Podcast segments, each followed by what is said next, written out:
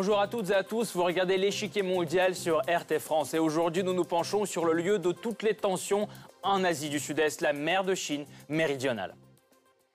Archipel convoité pour leurs ressources naturelles, revendications historiques, aux intérêts régionaux s'ajoute depuis quelques années l'implication croissante de puissances étrangères. Si bien que la mer de Chine est en passe de devenir une des zones les plus chaudes de la planète, pourquoi Pékin se montre-t-elle de plus en plus active en réaffirmant sa présence militaire? Sur quoi reposent les revendications des uns et des autres? Quelles sont ces puissances extérieures qui s'ingèrent dans la région Pour répondre à ces questions, nous retrouverons en fin d'émission Daniel Schaeffer, ancien attaché de défense au Vietnam, en Thaïlande et en Chine. Monsieur Schaeffer, bonjour. Bonjour, monsieur Chaumer. Pensez-vous que les litiges en mer de Chine méridionale se régleront entre acteurs régionaux ou au niveau international? Euh, D'abord, je ne sais pas s'ils se régleront. Ensuite, s'ils doivent l'être, ils doivent l'être à deux niveaux. Au niveau régional entre la Chine et les pays d'Asie du Sud-Est riverains de la mer de Chine du Sud, et au niveau international entre la Chine et la communauté internationale en ce qui concerne notamment la liberté de la navigation sur cette mer, et non pas seulement entre la Chine et les États-Unis. Merci beaucoup, on approfondira tout à l'heure ensemble. La Chine n'abandonnera pas un pouce de son territoire historique. Le président Xi Jinping a été très clair lorsqu'il s'est adressé au chef du Pentagone, Jim Mattis, en visite à Pékin fin juin. Nous n'avons pas l'intention de nous étendre dans la région, mais nous ne ferons aucune concession. Nous ne renoncerons à aucun centimètre des territoires que nous ont légués nos ancêtres. Dans cette déclaration, le président chinois fait clairement allusion à l'activité des États-Unis en mer de Chine méridionale. Washington continue en effet d'affirmer sa présence militaire dans une région qui abrite déjà plusieurs de leurs bases. Le 27 mai, des navires américains, le destroyer USS Higgins et le croiseur USS Antietam, seraient passés à 12 000 nautiques des îles Paracels et auraient mené des exercices près des îles Triton, Lincoln, Tree et Woody. Des manœuvres hostiles près des côtes chinoises qui causent la colère de Pékin. Face à cette présence américaine, la Chine montre aussi ses muscles. Fin avril, Pékin déploie des systèmes solaires et des missiles de croisière anti-navires sur l'île Woody.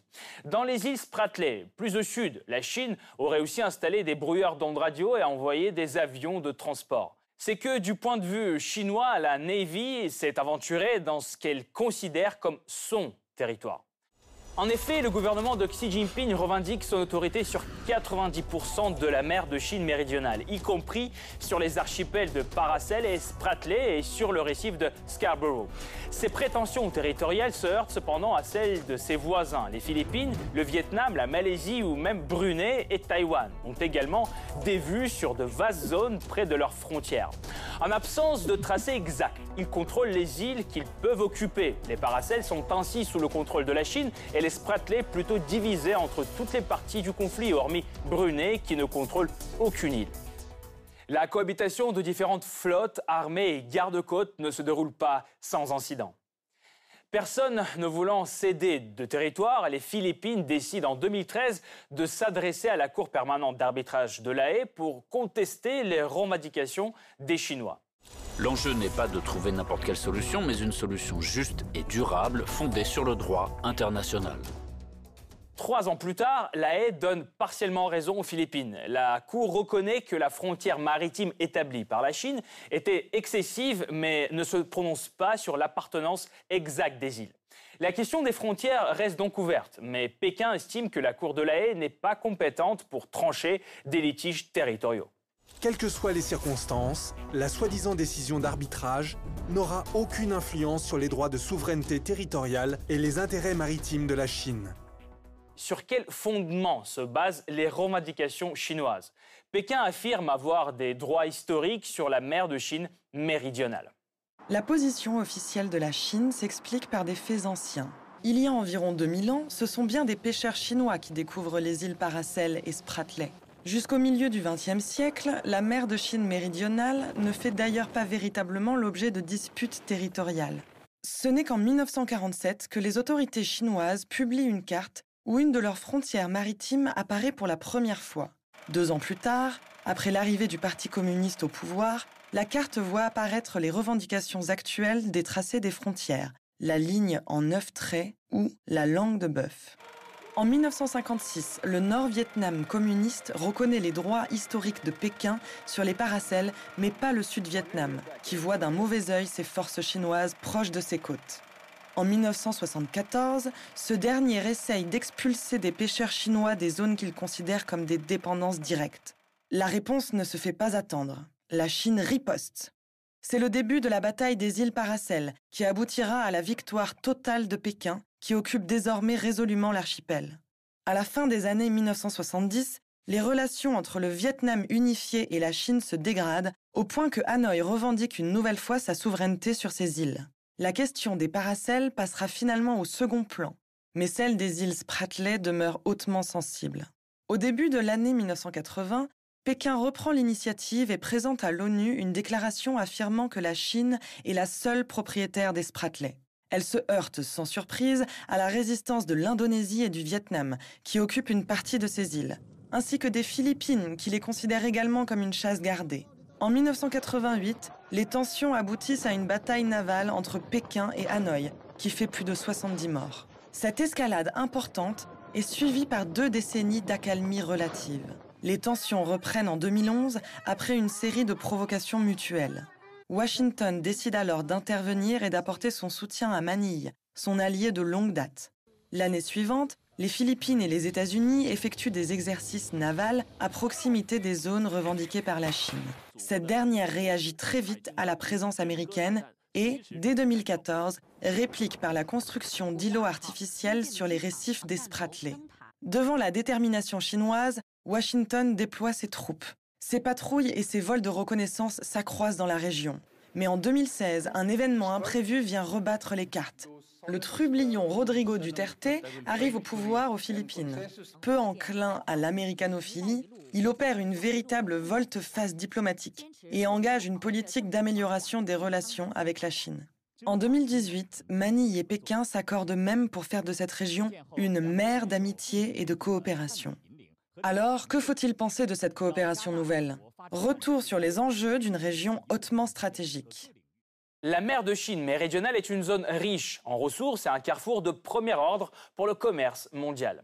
Vous l'avez peut-être déjà deviné, mais cette mer de toutes les convoitises regorge d'hydrocarbures. En tout, les réserves seraient estimées à 11 milliards de barils de pétrole et à environ 5 400 milliards de mètres cubes de gaz.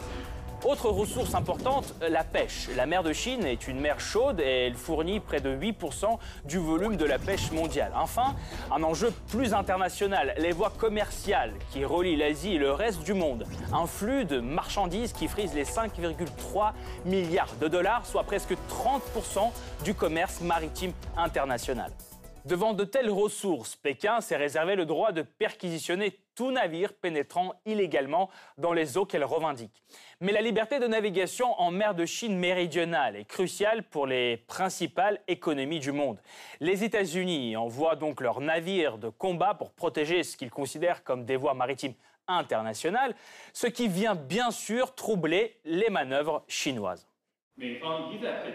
En envoyant à plusieurs reprises des navires militaires dans ces zones sans autorisation, les États-Unis ont porté une grave atteinte à la souveraineté et à la sécurité chinoise, violé des règles de base des relations internationales et nuit à la paix et à la stabilité régionale.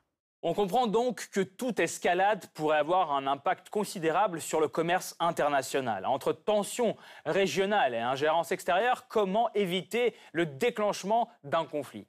Quelques pas vers la paix ont pourtant été déjà faits. En novembre 2014, 21 pays ont signé un code de conduite en cas de rencontre inopinée en mer de Chine méridionale. Il établit une procédure pour réduire les risques d'incidents maritimes entre pays signataires et si un incident devait tout de même se produire, d'autres procédures pour éviter toute escalade. Cependant, cet accord possède de larges défauts. Il ne couvre pas les navires civils, les sous-marins et les transports aériens. De plus, il n'est pas juridiquement contraignant. Depuis 2017, tous les pays de la région travaillent donc à un code de conduite en mer de Chine méridionale contraignant et universel. Les négociations s'annoncent donc longues et difficiles, mais les différentes parties font preuve de bonne volonté.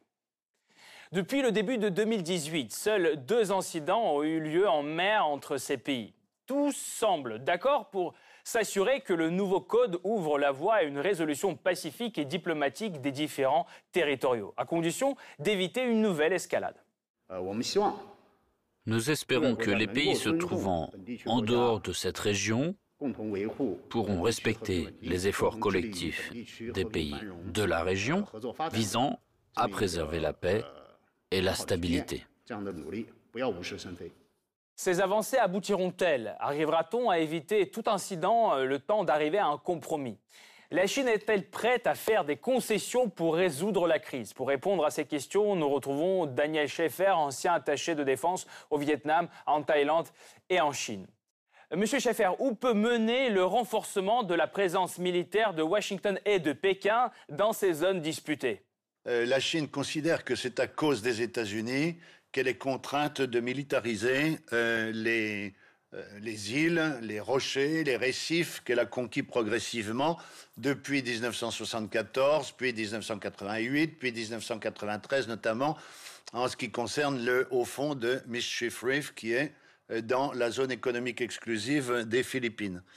Donc, à cause de ça, euh, eh bien, c'est le contraire qui se passe. Hein. Ce sont les États-Unis qui ont été contraints d'intervenir dans la zone parce qu'ils considèrent qu'avec le tracé en neuf traits, la langue de buffle que les Chinois considèrent comme une mer territoriale, eh bien, la liberté de la navigation internationale est menacée, commerciale, pas tellement pour l'instant, mais euh, surtout, surtout militaire. Et les États-Unis ne sont pas tout seuls à considérer que cette menace existe, puisqu'il y a aussi le Japon, il y a l'Australie, il y a l'Inde, il y a le Canada, il y a le Royaume-Uni, il y a aussi la France. Mais pensez-vous que les actions américaines euh, aussi dans la région aident vraiment à, je cite, euh, promouvoir le droit international? Ou sont-elles un élément de complication diplomatique de cette situation déjà bien compliquée? Non, l'intervention des États-Unis et des autres pays occidentaux, j'insiste là-dessus, ne sont pas faits pour compliquer la situation. Ça, c'est le discours politique officiel chinois parce que du coup, les Chinois ne peuvent pas du tout faire ce qu'ils ont envie de faire dans cette mer de Chine du Sud. La Chine tient absolument à faire le vide stratégique en mer de Chine du Sud. Et ça, c'est une thèse que je défends depuis 2008, après un article que j'ai écrit dans la revue de défense nationale française. Euh, tiennent absolument de faire, faire le vide stratégique dans cette mer de Chine du Sud, tout simplement pourquoi? Parce qu'ils détiennent leur base navale pour les sous-marins nucléaires lanceurs d'engins. Sanya et leurs sous-marins nucléaires lanceurs d'engins ne sont pas encore suffisamment discrets pour ne pas être repérés quand ils traversent la mer de Chine du Sud pour aller vers l'océan Pacifique. Et donc c'est pour éviter d'être repérés que les Chinois veulent à tout prix qu'il n'y ait aucune marine étrangère dans cette mer. Et donc, comment euh, vous, vous envisagez la suite? Euh, La mer de Chine est, un point de crispation parmi, euh, parmi d'autres en Asie du Sud-Est et, les puissances locales ont, débuté un réarmement vigoureux. Cette région est-elle le prochain Moyen-Orient? Est-ce que ce conflit peut évoluer dans ce sens? Alors, la Chine s'arme énormément, notamment sur le plan de la puissance navale. Les pays d'Asie du Sud-Est essayent de compenser en s'équipant aussi, mais à supposer que les pays d'Asie du Sud-Est puissent s'organiser en, quelque chose qui ressemblerait euh, à l'OTAN ou bien euh, euh, une, Europe de la, défense, hein, si on peut, faire un parallèle, les pays d'Asie du Sud-Est concentrés n'auraient jamais les moyens de compenser un conflit avec les Chinois. Ça, c'est une chose. Maintenant, avec euh, les Américains, il est bien évident que euh, ni la Chine ni les Américains n'ont envie d'arriver à un conflit généralisé entre eux. Merci euh, beaucoup pour ce décryptage. Je rappelle, c'était Daniel Schaeffer, ancien attaché de défense au Vietnam, en Thaïlande et en Chine. Merci encore cette partie-là n'est pas encore terminée. La semaine prochaine, une nouvelle partie vous attend avec d'autres pions sur l'échiquier mondial. À bientôt sur RT France.